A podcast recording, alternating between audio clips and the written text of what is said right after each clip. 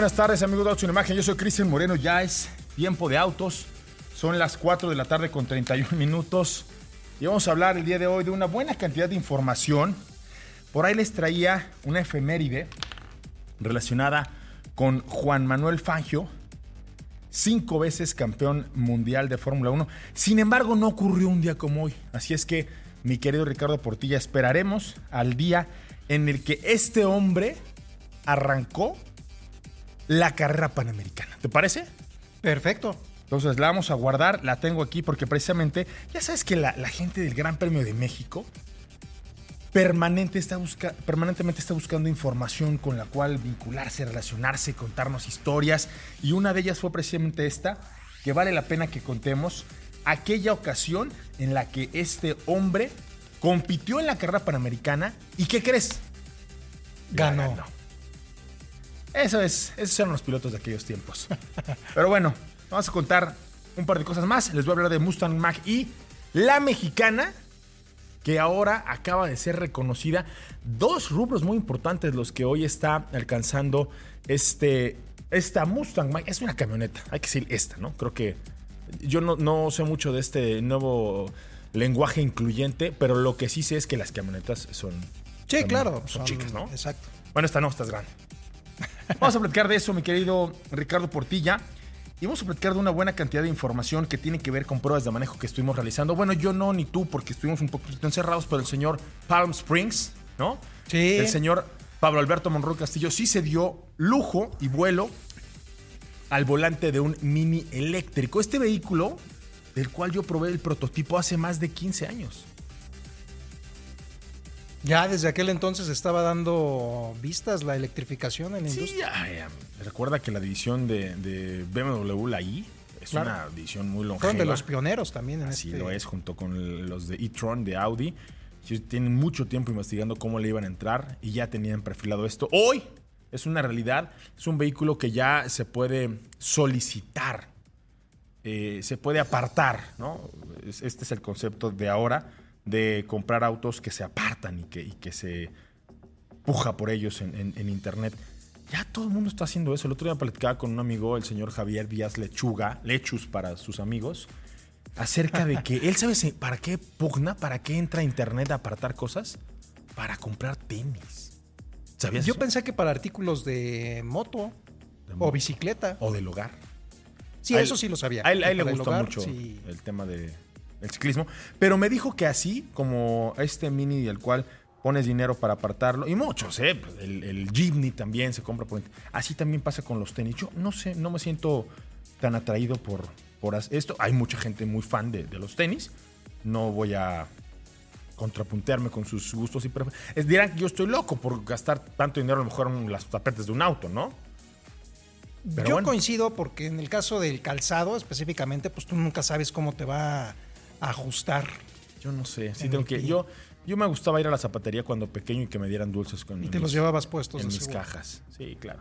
Platícame qué traes el día de hoy, mi querido Ricardo Portilla. Mi estimado Cristian, un gusto saludarte, queridos amigos de Autos en Imagen. Pues yo les voy a dar una noticia, no sé qué tan mm, buena sea. Fíjate que están lanzando un programa que se llama Bachetón por la Ciudad, en Es siete buena. alcaldías de la Ciudad de México. Es viernes, a No ver. sé si sea buena porque evidentemente esto habla de un problema de, prácticamente permanente de, en la Ciudad de México, que es el tema de los baches, los topes baches, que muchísimas administraciones, muchos alcaldes, bueno, ya en este, en este caso, en estas nuevas administraciones, pues sí tienen la intención de subsanar este tema de los, de los baches, sin embargo no lo hacen de la mejor manera, de la mejor calidad. Platicaba hace ratito con eh, Miguel, que más tardan en taparlo que en lo que ya se volvió a destapar con las, con las lluvias, pero bueno, las intenciones siempre son buenas y precisamente esta semana el programa Gran Bachetón por la Ciudad eh, se está lanzando y se busca repavimentar decenas de calles y vías secundarias, así como realizar acciones de balizamiento y mejoramiento de imagen urbana, entre otras.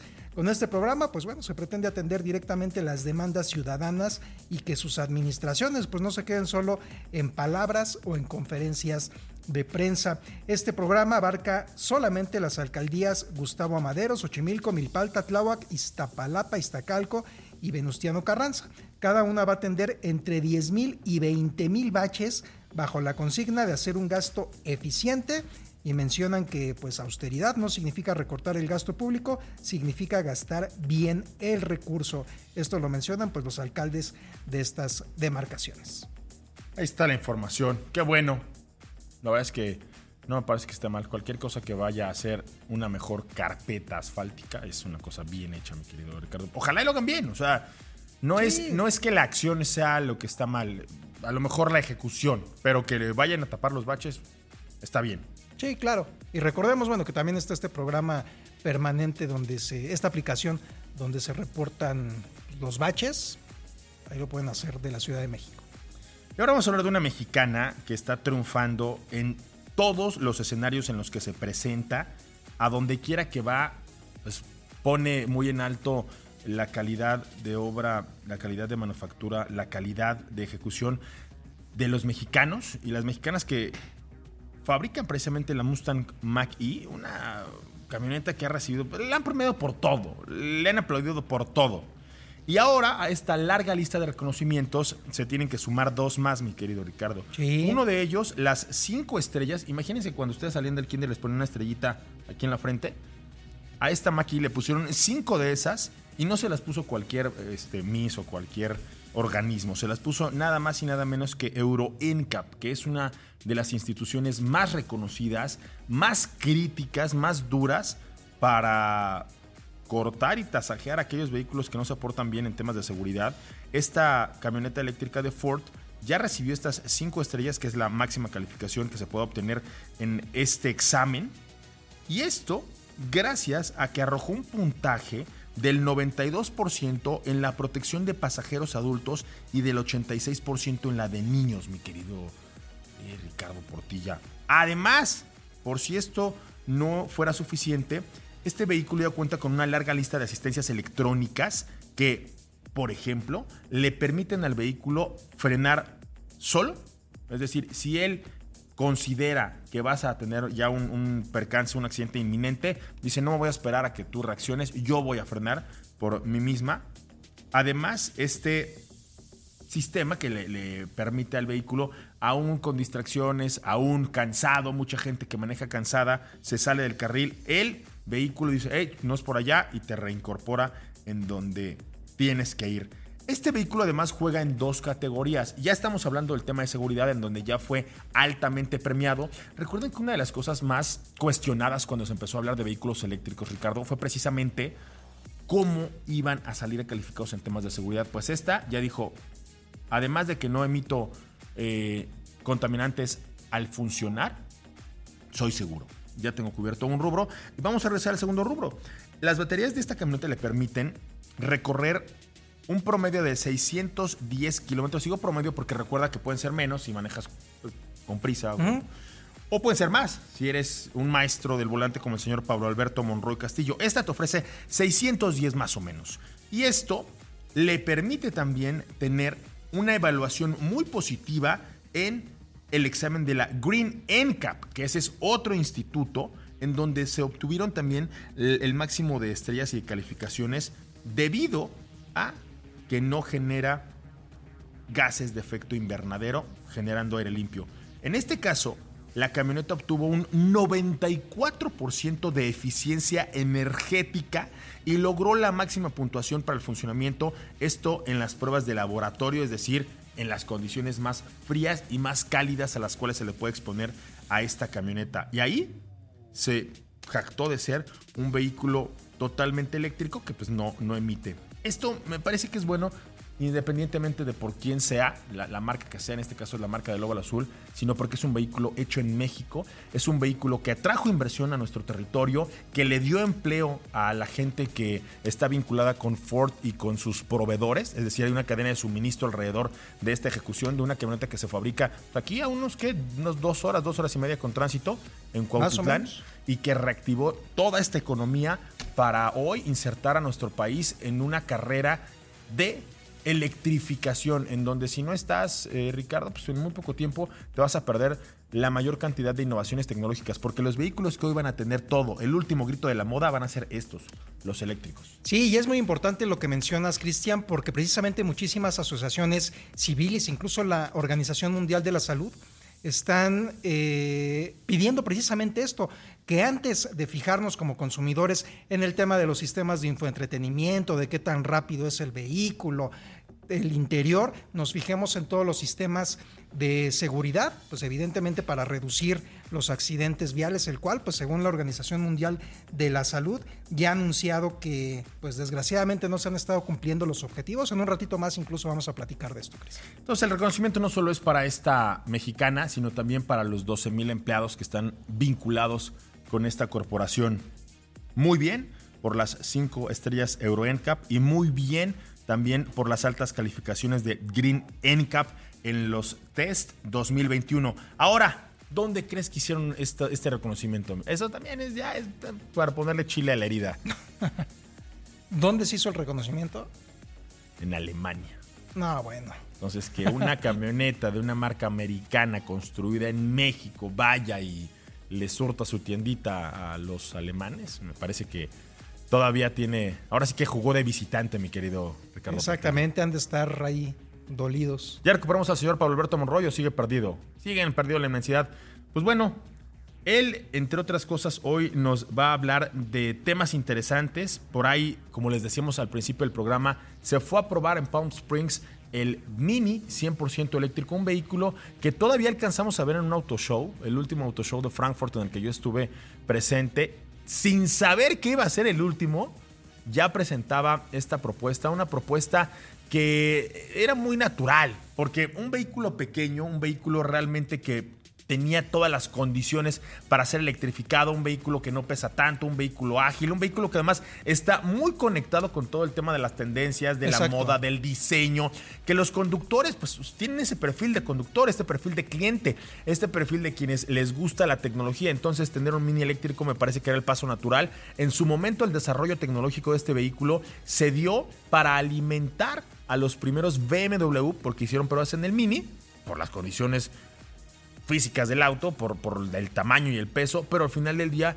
el desarrollo se lo quedó BMW. Hoy ya es una realidad y es un vehículo que ya se puede empezar a apartar ahí con pues 40 mil pesos, si no mal recuerdo. Ya dimos también esa nota, mi querido Ricardo. Así es, Chris. Y ahora sí ya tenemos al señor Pablo Alberto, ¿cierto? Es correcto. Señor Pablo Alberto Monroy Castillo se ocultó tan bien en el bloque anterior que no pudimos recuperarlo, pero ya está usted aquí. Platícame, te fuiste a hacer realidad uno de los sueños más largamente acariciados en esta redacción, que es la de conducir, la de ponerle las manos encima. Y esto además en un mercado muy particular, que es el mercado de California, al Mini 100% eléctrico. Pablo, cuéntame, ¿qué se siente? Acelera también como dicen que lo hace. Es un auto que realmente está conectado con el futuro. ¿Qué innovaciones viste en su eh, interfaz? ¿Qué te permite hacer una conducción tal vez más inteligente, más enterada, más eh, anticipada, mi querido Pablo Alberto. Sí, Moreno, gracias, buena tarde y por supuesto buena tarde a todo el auditorio de Autos en Imagen. Así es, tuvimos la oportunidad justamente esta semana de poner a prueba eh, la variante eléctrica del Mini en el marco del, Test Fest de BMW que año con año lo realiza, ya sea en su centro en Palm Springs o, allá en, en en otra, tiene una segunda sede también allá en Estados Unidos, eh, en Carolina, y bueno, pues eh, justamente tuvimos la oportunidad de manejar este coche. Pues fíjate que la reacción de un vehículo eléctrico pues sigue siendo la que esperábamos, eh, una aceleración contundente desde el momento en el que pisas el acelerador, obviamente un torque instantáneo, estamos hablando que este coche está impulsado por un motor eléctrico, un solo motor eléctrico de 184 caballos de fuerza, 199 libras pie de torque, todo este sistema alimentado por pues por una batería relativamente pequeña de 28.9 kilowatts hora de capacidad, pero bueno, con estas prestaciones, señor Moreno, el vehículo puede acelerar de 0 a 100 en 7.3 segundos, la velocidad máxima limitada electrónicamente es de 150 kilómetros por hora, obviamente por un tema de, autonomía, estamos hablando de 270 kilómetros por recarga aproximadamente. Eh, en cuanto a este tipo de tecnologías, eh, vamos a enfocarnos también, señor Moreno, un poco en, en los modos de manejo y cómo es que este coche regenera eh, energía mientras estamos manejando. Cuenta con cuatro modos el Sport que libera completamente el tren motriz y lo hace un, coche mucho más ágil. Tenemos la variante Mid que mantiene todas las cosas normales y de ahí hacia abajo empiezan estos modos de mayor recarga. Me refiero al Green y al Green Plus que justamente en esta etapa del Game Plus prácticamente tú manejas el coche como si tuvieras la función One Pedal. ¿A qué me refiero? Que vas acelerando y conforme liberas la presión del, del pedal del acelerador, ya sientes como el vehículo se va frenando. Y esto no es un tema estrictamente del sistema de frenos propiamente de hecho, sino... Eh, de estos campos magnéticos que se generan justamente en el interior del motor eléctrico mientras, a grandes rasgos, ¿eh? mientras se aleja o se acerca este campo tenemos ese frenado, eh, ese frenado eléctrico, ese frenado magnético y ese es el momento justamente en el que se aprovecha para recargar eh, la energía las, las baterías. Eh, y eso es prácticamente lo que tenemos en cuanto al tren motriz. Otra de las cosas también interesantes, señor Moreno, pues es la calidad de marcha que conocemos, por ejemplo, en, en, ejecuciones deportivas del Mini, eh, llámese la firmada por John Cooper Works, tenemos más o menos esa, esa similitud en cuanto a calidad de marcha, tenemos una suspensión eh, un tanto rígida, pero que permite al coche evitar esos balanceos excesivos en cuanto al manejo. Obviamente es un coche completamente silencioso, pero bueno, en, a velocidades inferiores por ahí de los eh, 10, 15 kilómetros por hora, pues hay una alerta acústica para que el peatón se percate de que el vehículo está presente, pues no tenemos el ruido de ningún motor de combustión, eh, de combustión interna. Y otra de las cosas también interesantes es justamente el reparto de pesos que se siente al manejar este coche, porque pues la batería tiene una configuración, configuración en forma de T, así está dispuesta esta, esta batería. Y el reparto de pesos, pues es interesante. Tenemos un 59% al frente, 41% detrás. Esta batería eh, está compuesta por 12 módulos de celdas con 8 pilas cada uno. Estamos hablando de un total de 96 pilas metidas en, estas, eh, en estos 12 módulos de celdas.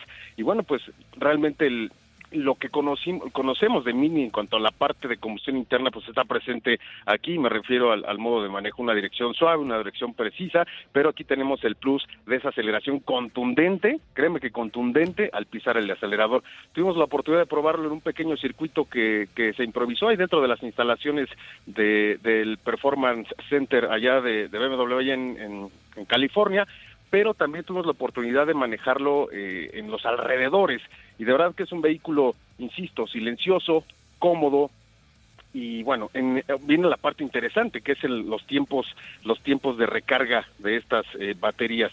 Fíjate, si tú eh, al, adquirir el coche que viene con su wall box lo instalas en tu casa, tenemos una entrega de carga de 11 kilowatts y puedes cargar las baterías de este mini en 2.5 horas.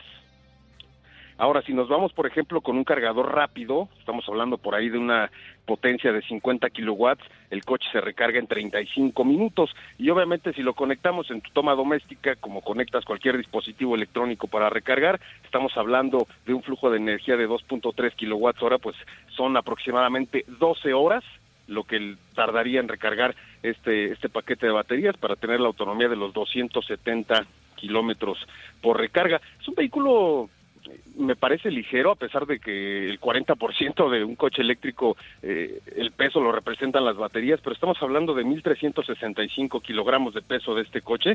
Y bueno, pues también recordar que este coche pues ya está, ya se lanzó la preventa aquí en México, las primeras 100 unidades eh, ya están, estuvieron, siguen estando disponibles en la página de Mini aquí en México para hacer un apartado.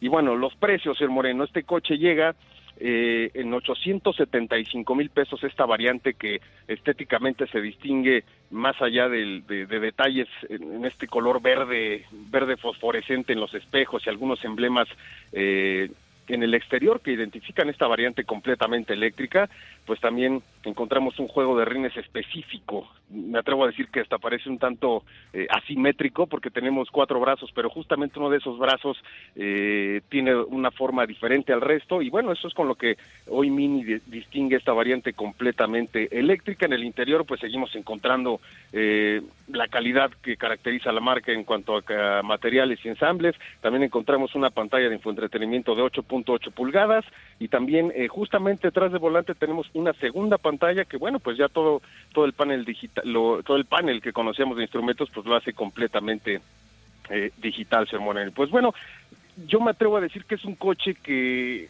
está destinado más hacia los recorridos urbanos y viajes eventuales en carretera, justamente un poco por la limitante que tenemos en cuanto a la autonomía por, eh, por recarga de 270 kilómetros. Pero fíjate que me parece interesante porque todo lo que tenemos ahora ya con esta nueva entrega del Mini, eh, pues me atrevo a decir que hace un tanto de lado a, propuestas que tenemos en ese sentido por precio y por autonomía, por ejemplo, me atrevo a decir eh, Nissan Leaf, ¿no? Si comparamos el precio, tenemos un Nissan Leaf que hoy en día en México se vende por 922 mil pesos en comparación con los 875 del Mini y además estamos hablando que con el Mini pues tienes una, una propuesta de autonomía superior en 30 kilómetros en comparación con esta ejecución de la firma japonesa. Entonces llega con un atractivo en ese sentido, en precio, en autonomía y bueno, pues con toda la calidad que caracteriza a los vehículos de Mini, señor Moreno. Pero no, no le va a dar mucho el gusto. El nuevo Leaf ya va a ser SUV, ¿no? ¿Ya lo dijeron? Pues sí, todavía va a faltar un poquito, pero sí, justamente la nueva generación va a llegar en formato, en formato de SUV. Pues bueno, ahí está la información, ahí está la prueba de manejo, mi querido Ricardo Portilla. Vámonos rápido con otra información para que no nos coma el tiempo, porque dijimos cómo, cómo sí, cómo iban a regularizar todos estos autos chocolate, ¿no? Así ya dijimos cuánto iba a costar, dónde iban a hacer esto y eh, a qué se iba a destinar este dinero. Ahora vamos a decir cómo no. Por ejemplo, los autos que no están fabricados en Norteamérica, es decir, la región no podrán ser importados de manera regular. Solamente vehículos que fueron fabricados allá en Canadá o en Estados Unidos van a poder entrar en este programa de enderezar lo chueco, ¿no? De regularizar los autos chocolates. Aquellos vehículos que se metieron por de contrabando, que hayan ingresado con una importación temporal y que finalmente no regresaron a Estados Unidos, se consideran como autos de contrabando. Esos tampoco van a poder formar parte de este programa así como los vehículos con daños. Esto es importante, ¿en dónde están los daños? Daños en el marco, inundados o incendiados, porque la mayoría de estos vehículos fueron recuperados de siniestros, ya no cuentan con ninguna medida de seguridad, o sea, ya no incorporan ni las bolsas de aire, ni las estructuras colapsables, nada de eso, Ricardo. Así es que esos vehículos de ninguna forma van a poder formar parte de este programa que está enderezando lo chueco, que es regularizar los autos chocolates. Sí, recordemos también, lo mencionamos en la semana, que precisamente son vehículos año modelo 2016 hacia atrás, es decir, 2017, 18, 19 en adelante, no entran en este programa. Bueno, ahí está. Para que vean que incluso este, el paraíso tiene sus aristas. Y qué bueno. Qué bueno. Hoy vamos a platicar de estos temas que tienen que ver con la aviación, con los barcos, con todas estas formas alternativas de transportarnos. Y para ello tenemos al señor Miguel Domínguez. ¿Cómo estás, Mike? Una tarde. Hola Cristian, hola Ricardo, bien, bien, aquí andamos. ¿Cómo vamos, están? Vamos, bien, bien, todos bien. Vamos a platicar el día de hoy de un tema. El señor, además de tener la instrucción de piloto aviador, pues ya es parte del equipo de Ots en Imagen y el día de hoy vamos a tocar precisamente temas en donde él nos puede traer mucho conocimiento. Ricardo, ya tú inclusive empezaste a cuestionarlo, ya te sabes hasta trucos cuando manejas aviones. Sí, algunas suertes acrobáticas ahí que hacía el señor Tom Cruise en su papel de Maverick. No, no es broma. Yo pensé que eran ficticias, ¿no? Ya me explicó aquel señor Domínguez que, que se pueden hacer. Muy pocos pilotos lo hacen, pero, se, pueden. O aquello que nos dijo, nos está diciendo, por ejemplo, eh, lo peligrosos que pueden llegar a ser los drones si no están... Eh, a ver, si le sueltas al señor Héctor Ruesga un dron en una zona peligrosa, puede causar un accidente. No, no, creo, porque los árboles lo, lo protegen. Pero platicabas, Mike, que un dron es capaz hasta de partir el ala de un avión. Pues sí, es que con la velocidad que llevas en el avión, un impacto, por más pequeño que sea, puede ser muy crítico. Claro. Por eso imagínate, en Estados Unidos necesitas una licencia para volar este tipo de drones, para fotos. Claro. Entonces, es por eso que... ¿Crees que Héctor tenga licencia o no? No. es por, o sea, digo, todo tiene una razón de ser. No obligan a la gente a tener una licencia. Inclusive, me ha yo no sabía por qué, pero cuando vuelas un dron de cierto tamaño, de ciertas características. Además de la licencia, cuando empiezas a comandarlo, te dice si estás cerca de una zona de riesgo. Si tienes a ciertos kilómetros, por ejemplo, un aeropuerto o algo así, el mismo software te va avisando que es una zona de riesgo y que no estás en condiciones para poder sobrevolar eso. Pero bueno, eso era uno de los datos que ya hemos estado platicando y que traeremos a, este espacio.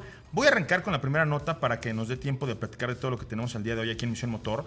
Y es que la estación que Jeff Bezos quiere construir en el espacio con su compañía Blue Origin ya está eh, mucho más avanzada que simplemente el proyecto. Esto ya es parte de la exploración espacial de los últimos años. Ellos ya hicieron, recuerden ustedes, los primeros vuelos en donde la tripulación no era propiamente de astronautas, ¿no? Ya eran personas civiles, como así se les llamó, y ahora el siguiente paso es precisamente poner en órbita este Orbital Reef que estaría operando entre el 2025 y el 2030, es decir, es el tiempo que ellos tienen predestinado para poder eh, subirla ya a ser pues, una estación funcional que sea parte de la investigación espacial y que entre muchas otras cosas está calificada por Blue Origin como un parque de negocios de uso mixto con un destino comercial. Es decir, tener ya en órbita pues, una ciudad de pudiera dar a algunas compañías la posibilidad de tener muchas, pero muchas oportunidades de negocio en este momento ellos están proyectando que esta Estación Espacial Internacional, por sus siglas en inglés, pudiera recibir hasta a 10 personas de forma simultánea. Tendrá zonas separadas, unas destinadas al entretenimiento y otras para fines científicos y de investigación. En esta órbita espacial tendrán la infraestructura esencial que se necesita para escalar la actividad económica y abrir, abrir nuevos mercados. Yo no había pensado que esto pudiera llegar a, a ser una realidad, Ricardo, pero ya pues parte de este proyecto está en, marcha, van a construirla, están convocando a todos aquellos que quieran involucrarse en este proceso de construcción a que formen parte. Tendrán tres pisos con, con, la estación, camas, cocina, un jardín botánico espacial. Digo, todo lo que en algún momento fue ciencia ficción, me parece que hoy la realidad lo está superando y que bueno, creo yo que ya, ya era tiempo que estos proyectos no únicamente formaran parte de los proyectos de, de, nación, ya es un particular el que está poniendo dinero para poder, ser, para, para poder hacer realidad este sueño. ¿Cómo lo ven? Sí, la verdad que como mencionas, Chris, pareciera que lo está sacando de una película de ciencia ficción, sin embargo va bastante en serio y ya de hecho, ahorita vamos a estar comentando también, pero la NASA pues ya está adjudicando contratos multimillonarios a estas compañías de estos señores multimillonarios. Digo, le sobran por ahí 40, 49 millones de dólares, ¿era? 47 millones de dólares. Nada más de impuestos, digo. No más. Bueno, vámonos con este tema porque la semana pasada le encargamos precisamente a Miguel que nos ayudara a ver qué ocurría finalmente con la Profeco cuando estaba poniendo una ley, Ricardo, en donde prohibían que las compañías cobraran este equipaje de mano, la mochila o una pequeña sí. maleta de un día, eh, cuando se sube al avión. Yo le dije a Miguel, oye, Miguel, realmente si es parte de, de, del costo o ayudaría de alguna forma, cómo lo tienen calculado. Recordemos la nota de la semana pasada, Ricardo, platícame cómo, cómo estuvo y qué es la información que traes, Miguel. Sí, precisamente hace una semana, Cris, en Misión Motor, mencionábamos que el titular de la Profeco el señor Ricardo Sheffield, pues aseguró que la dependencia a su cargo ya estaba trabajando en el tema de las aerolíneas que estaban cobrando el equipaje de mano porque es ilegal. Aproximadamente desde hace 60, 90 días, todas las eh, líneas aéreas pues decidieron de manera unilateral e ilegal que la tarifa básica pues no incluía el equipaje de mano, cuando por ley pues específicamente se señala que se tiene eh, contemplado que los pasajeros puedan subir un equipaje de mano. Sin embargo, pues bueno, ya Profeco estaba tomando cartas en el asunto y estaba mencionando que se iba a sancionar fuertemente a estas aerolíneas que, que pusieran estas disposiciones y que le cobraran a los pasajeros. A ver, Miguel, explícame, ¿cómo configuras el costo de tu boleto? ¿Qué incluye? Y un avión, ¿qué es lo que contempla a la hora de medir los pesos para poder levantar el vuelo? Pues mira, básicamente cuando estás en un avión tienes que tomar en cuenta todos los pesos, combustibles, aceites, líquidos, equipos, equipaje, la carga. Uh -huh. eh, y lo tienes que acomodar de cierta forma para que puedas tener un centro de gravedad donde esté, pues ahora sí, el avión equilibrado. Equilibrado. Claro. Entonces, las aerolíneas tienen un manual de operaciones uh -huh. y normalmente en ese manual toman uh, el peso de un adulto, 80 kilos, de un medio, que es un niño de 2 a 12 años, que son 38 kilos, y de un infante, que es de 0 a 2 años de edad, 10 kilos. A todos estos pasajeros se le suman 10 kilos, que va a ser tu, tu equipaje de mano. Cálculo, claro. Entonces, la aerolínea ya hace ese cálculo y ya lo tiene contemplado. Por ejemplo, un ejemplo es que eh, un vuelo de un Boeing 737 de México a Miami carga aproximadamente 7200 kilos de combustible. Ok. Que no es poca cosa, ¿eh? Creo que a tu este, lobo no le cabe tanto, Ricardo. Sí, no. Se quejaban por el tanque de la Suburban y mira esto. Es que es híbrida, ya va a ser eléctrica, por eso. Ándale. ¿Siete mil qué? 7200 kilos de combustible. 7,200, no. Y más o menos estás quemando 2500 kilos por hora. Ok. Entonces, tú como aerolínea ya tienes ese, ese peso Ese cálculo. y ese cálculo, y pues es mero interés eh, cobrar ese pequeño extra. Pues sí, quieren sacarte un poco. Ya, del otro día me tocó un viaje muy corto y cuando empezaron a, a- a servir, yo dije, ya ves que tenía sueño, ni siquiera. me- Bueno, a los pasajeros de aquí para acá les vamos a servir agua y a los demás, nada. Y yo así de. Creo que hoy las aerolíneas están buscando a toda costa tratar de optimizar ahí costos. Algunas lo están haciendo muy bien. Me parece que cuando te advierten que vas a ir a un lugar a lo mejor más pequeño, más restringido, que todo te lo van a cobrar extra, pero que el boleto puede ser económico, tal vez estás ya anticipando, ¿no? ¿Qué te espera? Pero cuando esta es una medida que toman de forma unilateral, no avisan, no advierten, y como tú dices, ya tienen un cálculo en donde en tu boleto de avión tendrías que tener incluidos al menos pues, estos parámetros, en donde el equipaje está incluido, en donde tu, propio peso está incluido, pues, me parece que sí es una medida eh, desatinada. Sí, Y espero claro. yo que pues, alguna aerolínea salga y diga, no, yo no, no pretendo hacer eso, porque ahí es en donde, va, en donde van realmente a encontrar los diferenciadores más O importantes. también pasa que luego hay boletos muy baratos, o tu boleto de promoción de un peso el Claro. vuelo, pero a la hora que ves, te están cobrando los impuestos aparte, el equipaje aparte, Claro. tu agua aparte, tus galletas. Tu agua, tus y galletas. te sale igual. Al final lo, lo barato sale caro. Pero bueno, ahí está. No es viable esto, al menos con, con lo que nos estás diciendo de cómo se calcula un boleto de avión, estos 80 kilos por adulto. O sea, que cuando un gordo sube un avión, realmente digo, una persona obesa, una, una persona pasada de peso, sí está desbalanceando y creo yo que esto también es importante a la hora que tú como piloto tienes que configurar tu vuelo, en dónde estás sentado, cuántas personas llevas. Un vuelo lleno me parece realmente un vuelo complicado, ¿no? Sí, claro, y acomodan también los pasajeros de cierto, de un lado del otro, o hasta adelante, hasta atrás, basándose en eso también un poco. Ok. Entonces, todo eso va calculado.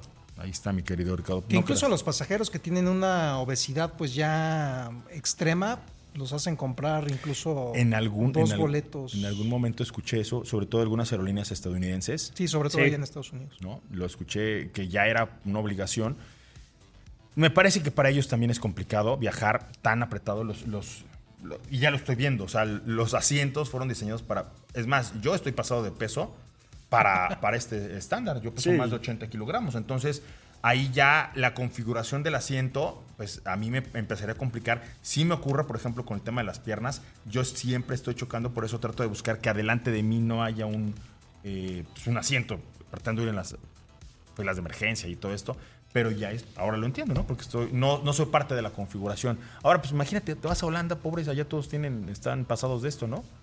Sí, Pero bueno, vámonos con la siguiente nota. Platícame de este cohete que van ya a desarrollar en conjunto.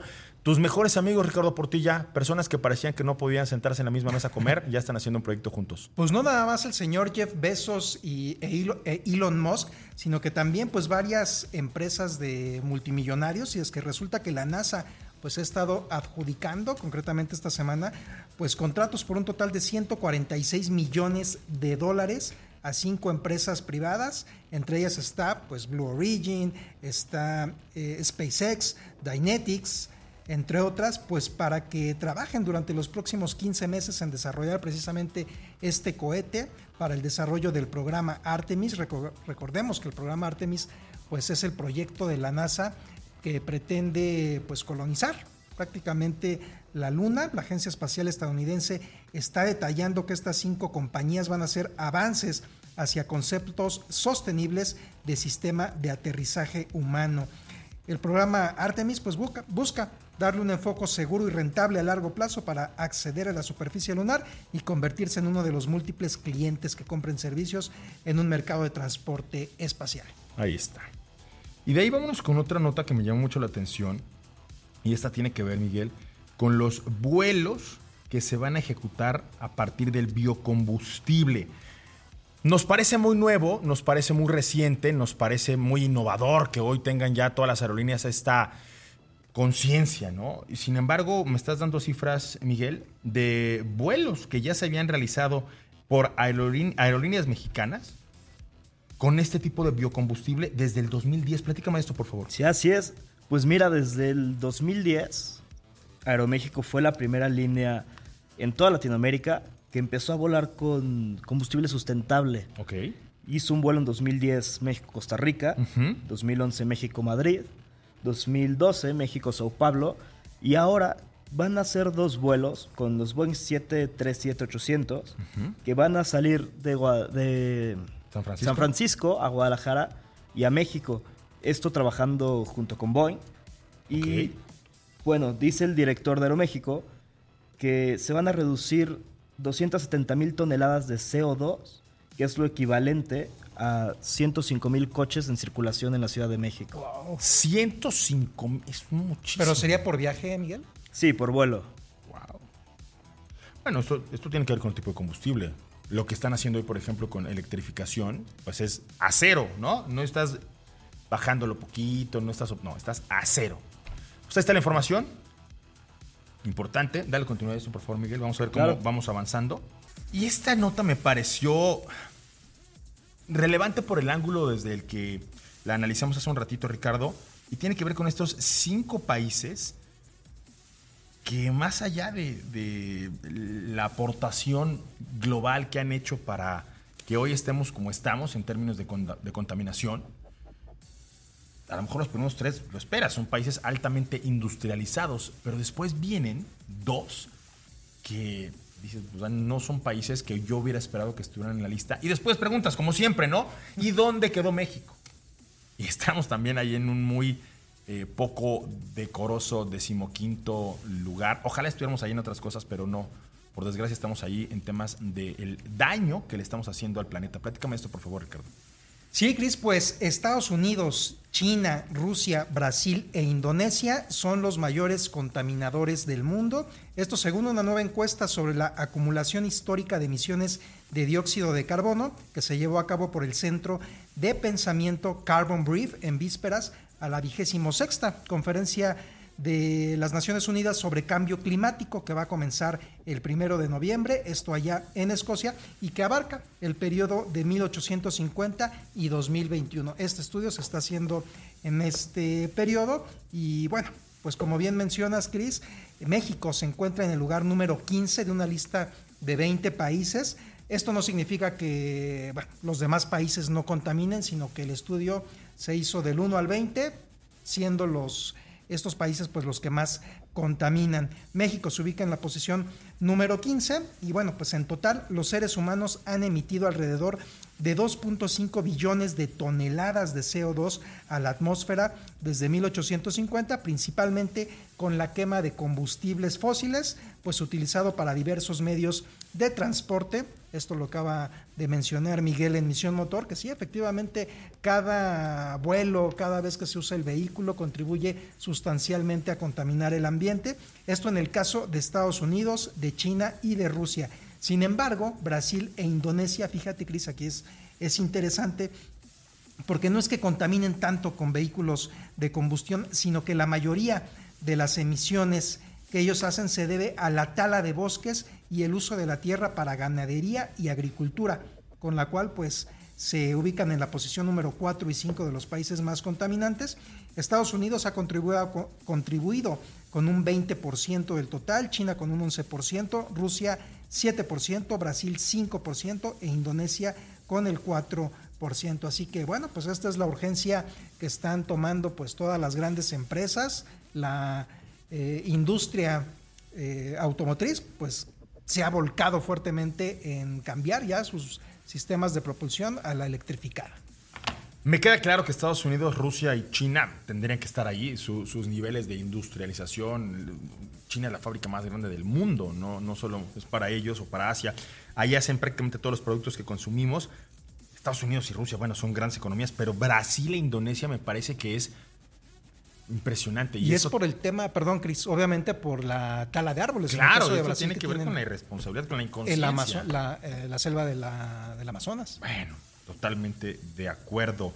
Les voy a platicar, porque para el SEMA, tal vez este es el, único, o al menos por el momento, la exhibición automotriz a la que le veo todas las condiciones para sobrevivir. Ellos realmente únicamente eh, las condiciones de, de, COVID fue lo que los frenó, pero de que se reúnen y que ponen unos shows espectáculos en grande allá en Las Vegas es espectacular.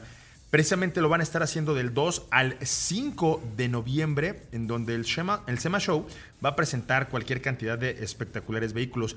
Mopar, una, una firma muy particular porque todos la asociamos más con algunos accesorios. Mopar es una firma muy vieja que nació haciendo lubricantes. Hoy es la responsable de desarrollar todos los accesorios de personalización, pero también todo el high performance de los vehículos de Stellantis. Presentará algunos prototipos que me llamaron mucho la atención, casi todos son de Jeep, pero también hay otros que no pertenecen a la marca Jeep. El que más me llamó la atención y que más me gustó fue este Dodge Challenger Holy Guacamole, así le llaman. Sí. Y es por el color verde. Este estará montado en un eh, Challenger RT Scat Pack White Body de producción limitada. Su principal característica y la más evidente es obviamente el color que, pues, es, el color aguacate, mi querido eh, Ricardo. 10 Avocado. Ahí está. Después también me llamó mucho la atención pues los Jeeps que vendrán un, Jeep ya eléctrico que es el 4XE Sema Concept,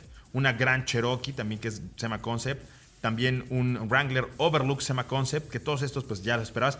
Me llama también la atención una, una ambulancia, la Kaiser Jeep M725, que no es otra cosa sino una ambulancia militar de 1967, convertida en una máquina de apoyo. Este techo se elevó hasta 40 centímetros para que los ocupantes puedan permanecer de pie.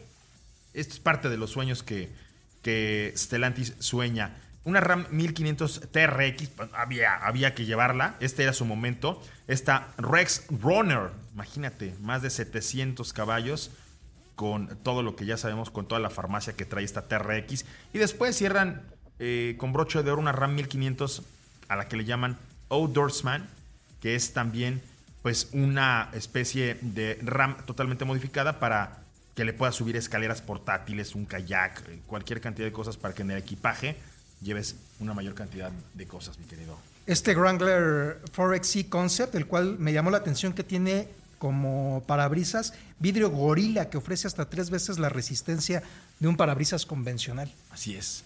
Y el señor Pablo Alberto Monroy se fue muy temprano a ver qué presentó hoy el Gran Premio de México, porque ya está el Autódromo Hermano Rodríguez listo y dispuesto. ¿Qué te encontraste, Pablo? Cuéntame. Así es, hermano, pues hoy justamente por ahí de las 11 de la mañana fuimos al Autódromo Hermanos Rodríguez para conocer pues eh, en qué punto se encuentra ya eh, la organización del Gran Premio de México, el cual pues se llevará a cabo el próximo domingo 7. Obviamente las actividades pues van a empezar desde el próximo eh, viernes allá en, en, el trazado de la Magdalena Michuca, pero bueno, lo que podemos ver es cómo cuál es el proceso de montaje, ya el, el montaje final para recibir este este evento. Hay que recordar que bueno, pues todo este proceso comienza por ahí de agosto, septiembre, eh, eh, a montarse los elementos en zonas específicas, como por ejemplo en las gradas, eh, empezar con todo este armado y bueno ya en este en estos días que quedan antes de que inicie el Gran Premio pues ya se están eh, armando los últimos detalles de hecho por ahí pudimos ver a, mucha gente que mucho personal que está ya pintando eh, zonas específicas, los lavaderos, eh, todo este lenguaje que encontramos eh, colocado en la pista, bueno, pues ya está. Y otra de las características también eh, interesantes que pudimos ver es justamente la calidad del asfalto, señor Moreno. Recordemos que pues el autódromo, por lo menos en, la parte de deporte motor y todo lo que tenga que ver con en ese sentido, pues el autódromo en estos prácticamente dos años no se ha utilizado. Entonces pudimos tocar el, el asfalto y ver el asfalto en diferentes puntos, en la recta principal, en la curva eh, Moisés, Moisés Solana, en la zona del estadio, también en la zona de del Foro Sol y bueno, el, el, asfalto está en perfectas condiciones. Obviamente eh, estuvimos conversando con Rodrigo Sánchez, el director de marketing de la Fórmula 1 Gran Premio de México. Y bueno, pues Gran Premio de la Ciudad de México. De la Ciudad de México, es correcto. Y él nos comentaba que, bueno, pues eh, si bien no se usó durante dos años este, este trazado, ellos siguieron respetando los procesos de mantenimiento y bueno, hoy, hoy pueden darse ese lujo de poder llevar a cabo este evento en un circuito que está en perfectas condiciones. Mañana platiquemos un poquito más de esto, de lo que platicaste, claro que sí. de lo que te dijeron, de lo que te contaron. Y traeremos imágenes. No se pierdan la edición de mañana en punto de la una de la tarde. Ricardo, nos vamos. Excelente tarde de viernes, Cris. Nos escuchamos el día de mañana. Pablo, nos vamos. Escuchamos mañana, señor Moreno. Miguel, hasta mañana. Nos vemos mañana. Yo soy Cristian Moreno, por hoy apagamos motores. Mañana en punto de la una de la tarde. En tanto esto ocurra, si sale a manejar, por favor, las manos en el volante y no en la pantalla del celular. Hasta mañana.